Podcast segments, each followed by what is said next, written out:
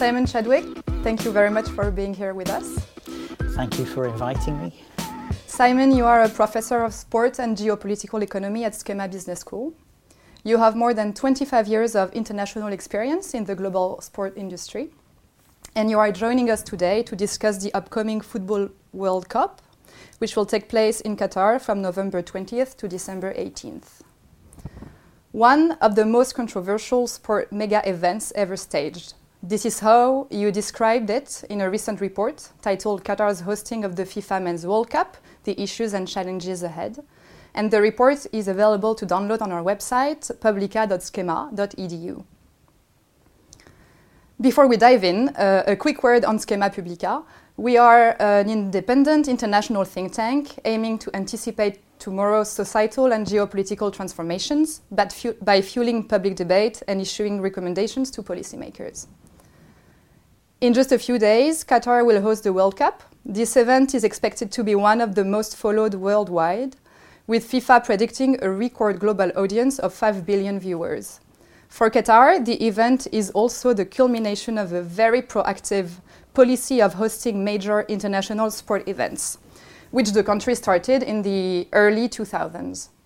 For example, in the last few years, and just to name a few, Qatar hosted the FIFA Arab Cup and the Formula One Grand Prix in 2021, the very first World Beach Games and the Athletics World Championships in 2019, the World Gymnastic Championships in 2018, um, the World Men's Hand Handball Championships in 2015, among others, and the list goes on and on. So, Simon, here is my first question. Why is it so important for Qatar to try and become this global sport nation? Fundamentally, uh, Qatar is a very vulnerable nation. If you look at its geographic position in the Persian Gulf, uh, this region, this area is characterized by um, instability. Qatar itself is very small. It's got a population of fewer than 300,000 people. Uh, it nevertheless has immense oil and gas wealth. And one of the things that the Qataris, for decades, certainly since 1971, when the country no longer was a, a British protectorate, is how does it take care of itself? Um, you know, clearly, its armed forces can't be large because of such a small population, and yet the complexity of the challenges it faces is, is, is immense.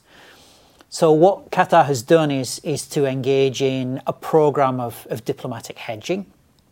In other words, trying to hedge between uh, different interests, different rivals, neighbouring countries, and others but at the same time to engage in a, in a policy of security that, that essentially elevates the country to one of global prominence, global importance, but alongside that too, to, to demonstrate to the world that it's trustworthy and legitimate and reputable. Because, of course, obviously, countries that are trustworthy and, and legitimate and, and reputable are more important to us and so, therefore, we, we have reasons to protect such countries. And so, in, in addressing this fundamental issue of security, Qatar has essentially set about um, positioning itself as an event destination. Mm. And by doing that, it has instigated a program of infrastru- infrastructural development and it's very important to keep in mind that the French have investments into these infrastructures, the British have investments into these infrastructures, the Americans do, and many others. So, in other words, we have something you know, at stake in Qatar, and, and clearly, as, as Europeans and, and for, for, for people in the global north more generally, but also in the global south too. Qatar has an importance for us now that you know, go back to 2008, 2005, 2000, 1971, it didn't. So fundamentally, it's about security. Um, that security, I think, is geographic in nature. It's a, a, around Qatar's features as a country, but it's it's it's also, I think, the tournament is about addressing some of the political challenges Qatar faces most of us prior to the World Cup probably didn't know where Qatar was. We probably still now may not be able to say exactly on a map where it is. But one of the things that we do know about Qatar is they spend lots of money on sport, they host lots of sporting events. The theory, the theory at least is they must be like us. because we also host sporting events and we also own football clubs. So I think there is something about political legitimacy linked to nation branding, to soft power, to diplomacy, to international relations that's important too. The third component of, of why I think Qatar is doing this is for economic reasons. Uh, the infra- infrastructure has been created. It's, it's, it was a nation building project, not, not just a nation branding project that infrastructure enables Qatar to transact in business more effectively than it previously could. But one of the other things that will happen, you know, Doha International Airport is now established as a major transit hub. It will rival Dubai, um, it will rival Istanbul and elsewhere in the world. But we also know that the Qataris believe that up to six million visitors uh, will, will go to the country following the World Cup, in the five years following the World Cup. And so this is not just a case. Of, it's not just a case of kicking a ball.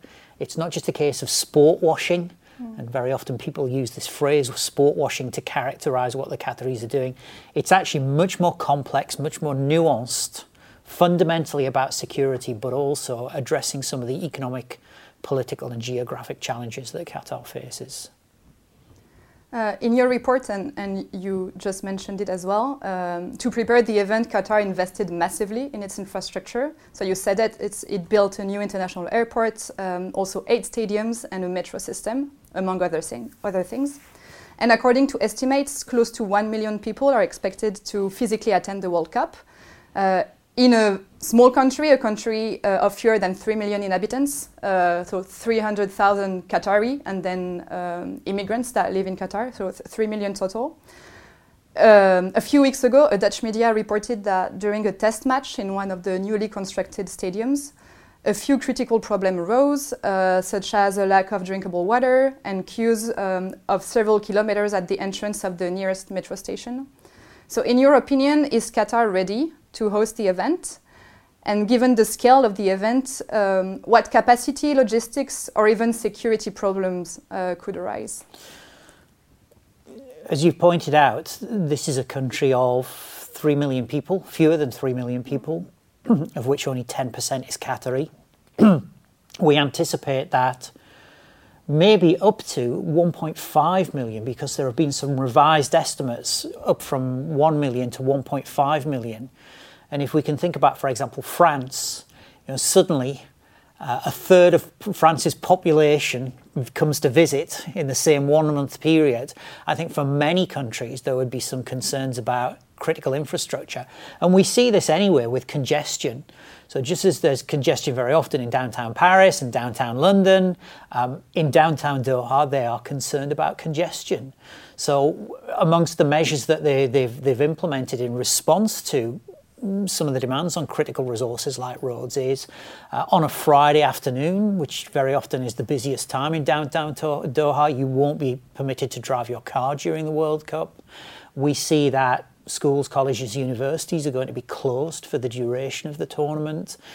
And, uh, and also is, is non-critical workers who can work from home have been instructed to work uh, from home during the tournament. So it, it's going to be a rather unusual competition in that respect because it will seem as though the visitors are, are, are, prominent and visible, whereas perhaps some of the people who live there normally will be less visible and less prominent. But beyond that, you've got to keep in mind that, for instance, um, everyone is going to, everyone's going to drink water whilst they're there. And Qatar doesn't have significant supplies of, of natural drinking water itself. It desalinates that water uh, from the sea. And, and that's a really interesting process in its own right. It's, it's environmentally damaging, but nevertheless, uh, essentially the million and, and, and, a half visitors to, to Qatar, plus the three million who already live there, they're really going to be dependent upon that desalination plant working properly and not breaking down and delivering water supplies. Not obviously not just to drink, but for sanitation as well. One of the things that Qatar was doing specifically in downtown Doha is, is a very last minute and urgent program of, of um, sewerage system renovation because an assessment had been made that uh, the government just didn't think that the sewerage system was going to, to be able to work. Um, keep in mind, too, a lot of imported water. Uh, so ensuring sea security. I know one of the things that, that preoccupied the Qataris during preparations for the World Cup was sea piracy in the Persian Gulf. So, securing food and water supplies coming in through the Persian Gulf, through the Straits of Hormuz, is a really important part of this because if you can imagine, if bottled water is unavailable, it does then place a big, big demand on the on the, the, the, the water and sanitation system. So they're just some examples of the challenges that are faced. Uh, we could go on. You know, the threat of drone attack. We saw Saudi Arabia and, and the F1 Grand Prix in March 2022 being subject to a Houthi drone attack, which I don't think we're going to see in, in Qatar because Qatar has a different relationship with the Iranian backed Houthis, uh, and, and it's the Qatar's relationship with Iran that's more significant. But you know, we can imagine displays of activism, particularly spontaneous displays of activism, you know, may be a threat. One of the things I know that they're concerned about in, in Qatar is cyber cyber attacks. And you know, we might think of hackers and you know, mischievous individuals, but you know, there could potentially a rival um, power and Qatar does have some enemies, um, could undermine ticketing systems, sanitation systems, electricity systems, uh, even the bus network within within Doha. You know, they could disrupt that. But we've also got to think about some of the social, global social activist groups uh, who potentially might want to make a point about migrant construction workers or about LGBTQ plus rights issues. Um, and so I think there there is a, a, really quite a broad array of, of risks, many of which you would normally find at a mega event, but because of who Qatar is, what Qatar does, and the associations that some people have with Qatar, I think there is a heightened risk of, of you know, for example, cyber hacking and, and digital attacks. I'd like now to talk about the legacy of the event. Um, so the, the, hosting of international sports events uh, is part of Qatar's long-term development strategy. In 2008, uh, the country launched its 2030 national vision, which aims to transform Qatar into an advanced society capable of achieving sustainable development. The vision rests on four components uh, human, social, economic, and environmental development. How will the staging of the World Cup contribute to Qatar achieving these goals? So the Qataris are contemplating a 2036 Olympic Games bid. They'll still need those eight-lane highways. They'll still need the metro network. They'll still need the, uh, the, the, the stadium and venue infrastructure. So there is an economic component there.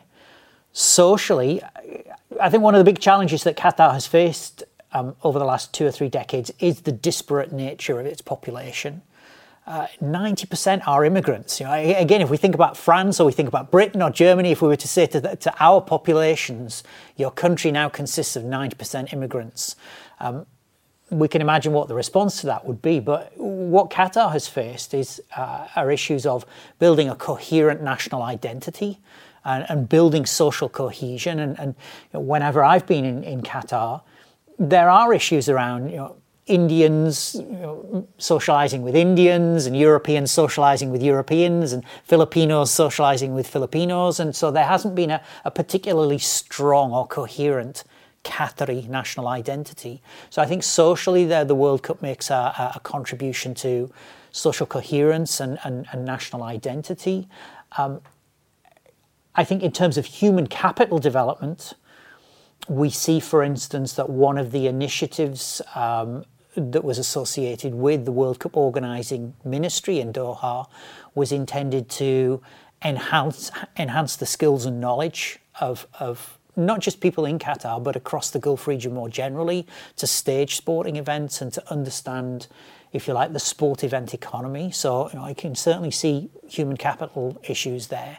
As regards environment you know, as we make this video as we record this video this is this is growing in prominence um, because some people are claiming that Qatar's and FIFA's claims about the carbon neutral credentials of the tournament are somewhat disingenuous. Um, but certainly, one of the things that Qatar is, is, is seeking to do is, is look at new and different ways of offsetting its carbon footprint. Whether or not it's doing that convincingly or effectively, I think, is a debate in itself. But if we are to look at, for instance, um, you know, for example, this, this whole notion of recycling stadiums, of, of taking stadiums da- down and, and, devoting them to another country, or alternatively allocating to them to another use is part of this environment, environmental strategy. But certainly the country is involved in various offsetting activities, for example, in Turkey. Whether or not this enhances the credentials of the World Cup as being a, a net zero carbon event, I think, is one that needs further discussion. Simon Chadwick, thank you very much. Thank you. Um, so we can find your report, uh, Qatar's hosting of the FIFA Men's World Cup, the issues and challenges ahead, uh, on our website, uh, publika.skema.edu. And I thank you all for listening.